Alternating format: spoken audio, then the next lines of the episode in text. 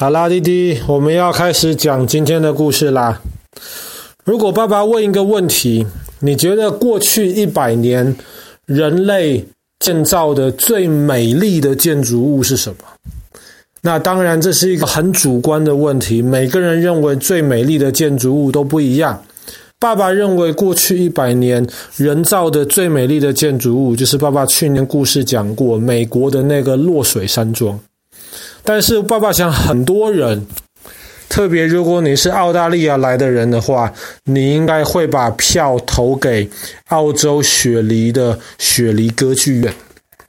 那么雪梨歌剧院，当然它已经不只是一栋美丽的建筑物，它基本上可以生，已经成为了澳洲这一整个国家的一个象征。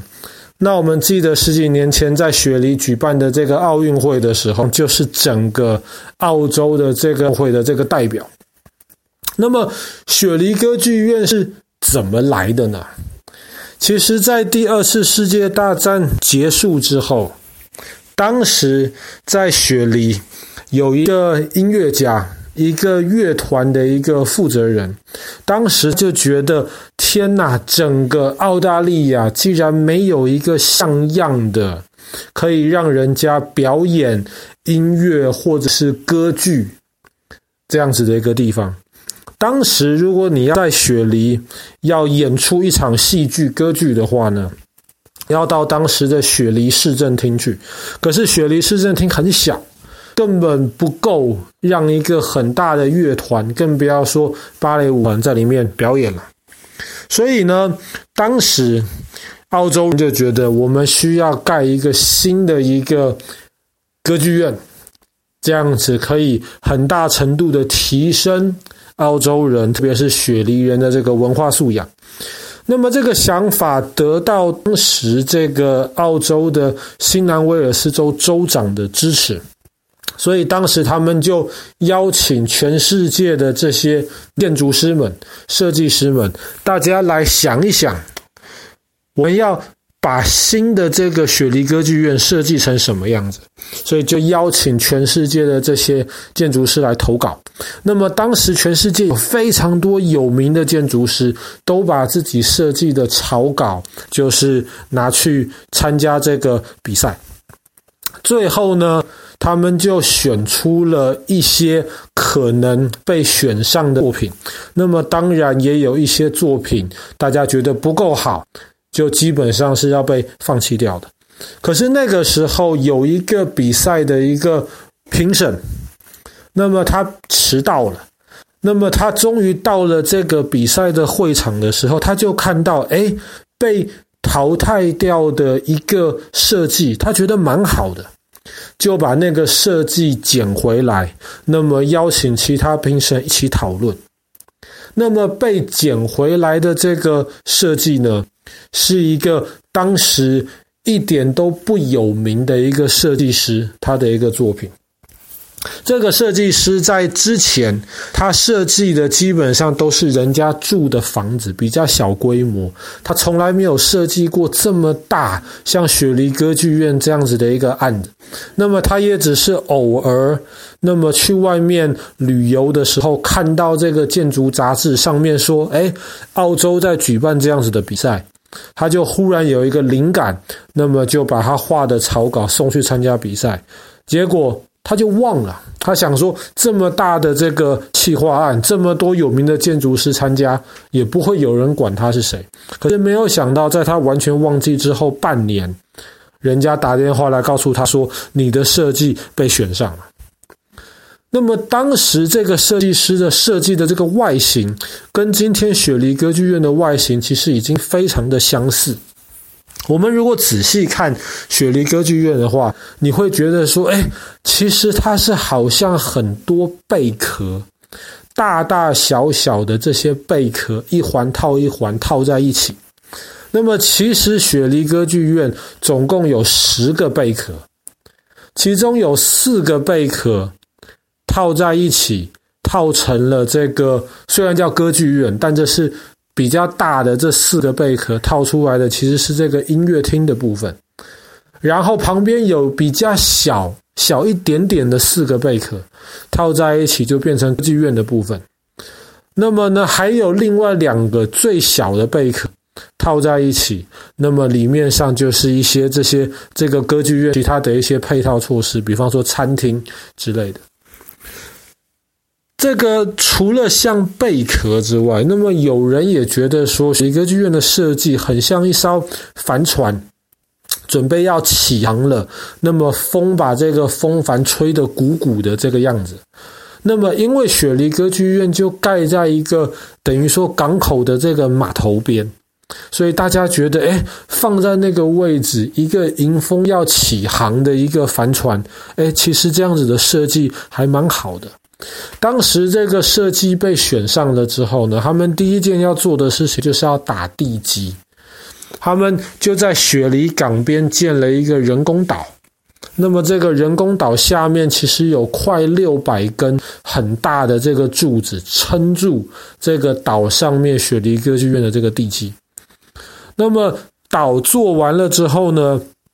他们就把这个地基的部分，其实雪梨歌剧院的这些壳不是直接盖在地面上，是先有一个等于说方块形的这个地基，这个里面就是歌剧院里面一些比较观光客不会去注意到的一些房间，然后把这下面的这个方形的这个建筑物盖完了之后，才把。那十个像贝壳一样的这个白色的东西套到雪梨歌剧院的上面，就形成了整个歌剧院的外形。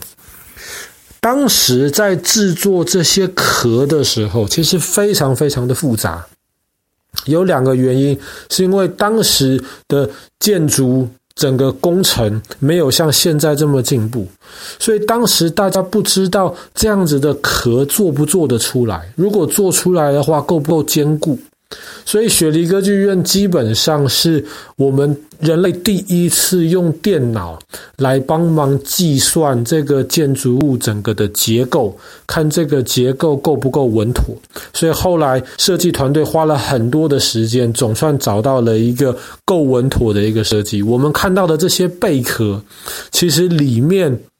是一根一根的这个骨架，有点像是你吃排骨的这个骨架一样，一根一根的支柱拱拱顶，把那个圆形的那个圆弧状的那个壳给撑起来。那么当时呢，弄完了这些之后，还要想说这个壳本身要怎么做，最好的想法。就是好像我们水泥直接浇灌在一个模子里面，那么浇灌出这个壳的形状。但是这个每一个壳都要用不同的模子来浇灌，那么会花费太多太多钱。那么在伤了很多脑筋之后，当时建筑团队就得到了一个非常神奇的一个想法，他们干脆做了很多大球。然后直接把水泥灌在那个球上面，就用那个球的圆弧形制造出了一片一片壳的这个圆弧形，所以基本上整个浇灌的模具就是那一颗球就可以了。这样子的话呢，就把这整个工程的费用节省了很多下来。那么我们现在看雪梨歌剧院，好像就是白白的这个十个壳，十个圆球套在一起。那么其实仔细看的话呢，这些壳上面都是很多很多瓷砖。那么为了建造雪梨歌剧院，用了超过一百万个瓷砖。严格来说，这些瓷砖也不是黄色，呃，也不是白色的，比较像是一种米黄色跟白色的瓷砖混合起来的感觉。所以，你如果近看雪梨歌剧院，你会觉得颜色稍微有一点黄。可是，你如果远远看，在太阳照射之下，整个歌剧院就是雪白的，非常非常的漂亮。那么，当时歌剧院建造好了之后，那么歌剧院里面的设计其实也花了很多功夫。当时决定要盖这个歌剧院的时候，其实里面的设计，这个建筑师还没有设计好。所以当时本来大的这个部分是要做成歌剧院的，连舞台都已经装进去了。可是装到一半，舞台又被拆掉，临时决定大的干脆改成这个音乐厅，那么稍微小一点点的这个部分，才把它改成了歌剧院的这个部分。所以里面的设计一开始是比较混乱。那么有一段时间，其实很多人在抗议，他们觉得这个雪梨歌剧院的这个音乐厅音响的这个效果其实不是太好。那么。在过去几年，雪梨歌剧院又花了非常多的这个功夫，然后把这个音乐厅里面的这个设计重新的弄得更好一点，所以这整个音乐厅的这个收音效果现在就比当时建造好的时候要好很多。那么雪梨歌剧院因为它的外形真的很特别，很漂亮。然后它每年除了几天之外，基本上是每天二十四小时全天开放，所以它就吸引了非常非常多的观光客到雪梨参观的时候，一定会到这个歌剧院附近去。如果能够到里面去真的看一场歌剧或者是一场表演的话，当然是最好。那么即便不可以的话呢，也有很多人会去参观这个歌剧院的导览。那么在那里。当地的工作人员就会让我们很清楚的知道这整个歌剧院建造的这个来龙去脉。那么，希望有一天能够带弟弟跟哥哥，我们可以到澳洲去参观一下，让你们能够亲眼看到这个被认为是过去一百年人类建造最伟大的工程之一，那么也是最漂亮的几个选择之一——雪梨歌剧院。